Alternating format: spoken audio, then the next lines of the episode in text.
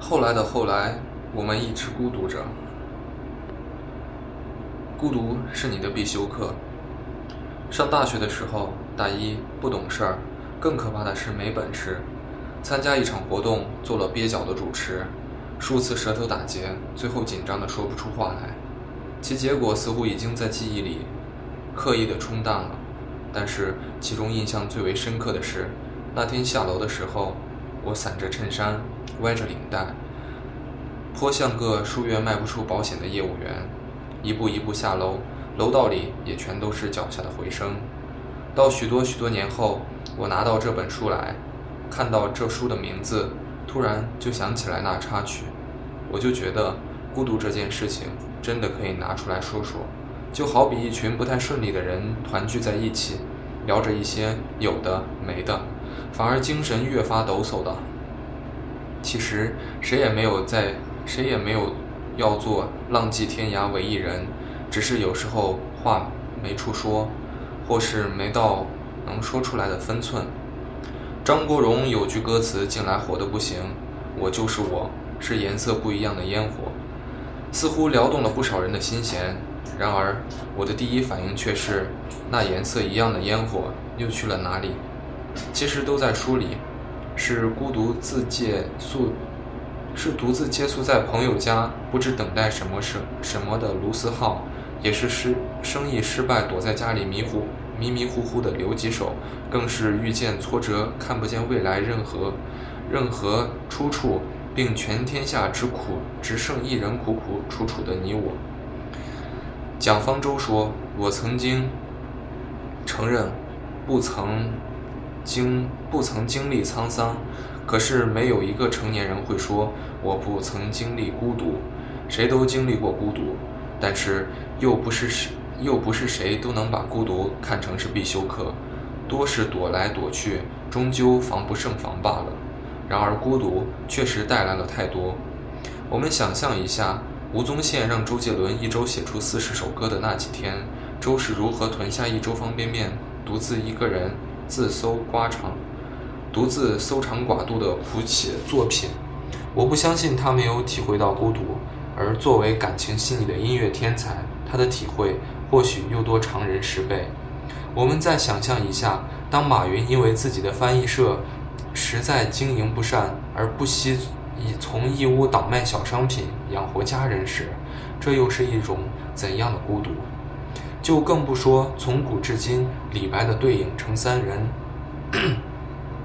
杜甫“无边落木萧萧下，不尽长江滚滚来”，辛弃疾“蓦然回首，阑珊处”，苏东坡“吾妻手植小树，今已亭亭如盖也”。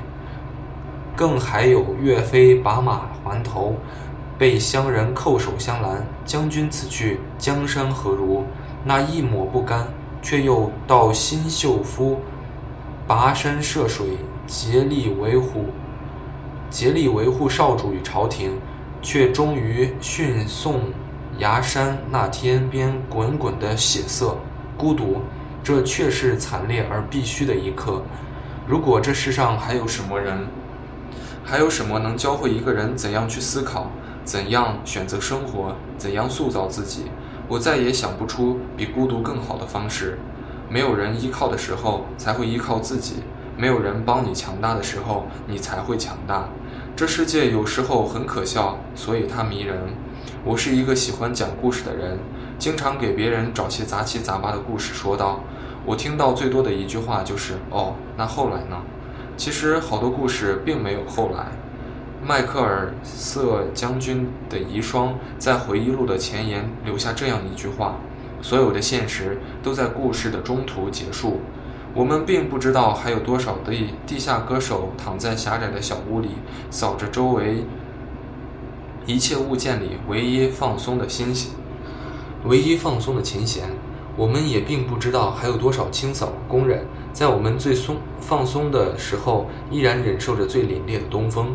我们不知道张家三站张家张三家站不稳的小六已经二十八，娶不来媳妇儿，他妈哭到哑。孤独和痛苦从不分家，这是从客观和主观的自然而然。可我们之所以还那么执意的那么相信的通过孤独，不是因为痛苦，而是因为那些那是永远都躲不掉的，我们必须经历的，而又必有所收获的定数。我们在孤独里看见自己，也看到别人。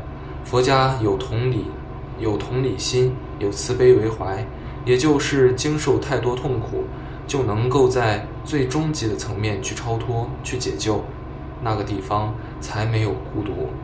所以，我们一切孤独、一切忍、一切经受、一切由此而来的痛苦楚，其实都暗中指引你我走向对的地方。我们终会面无表情的离开。忘记，在孤独是你的必修课里，我看见太多这样的故事，看见太多对过去的作作别，里面没有痛楚，只有感悟和始终如一的相信。我们有的经历过爱情最深刻的伤痛，有的自信被蹂躏，有的失去一切一无所有。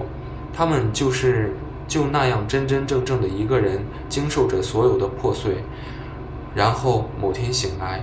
看见世界已经平静了，自己完整如初。或者，这就是孤独之后带来的与痛快乐无关的喜悦。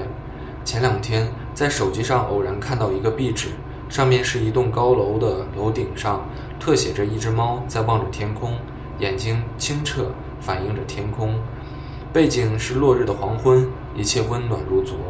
我顿时喜欢的不行，转到了微博，然后附上一行文字。只因为这个世界值得我们付出的更多。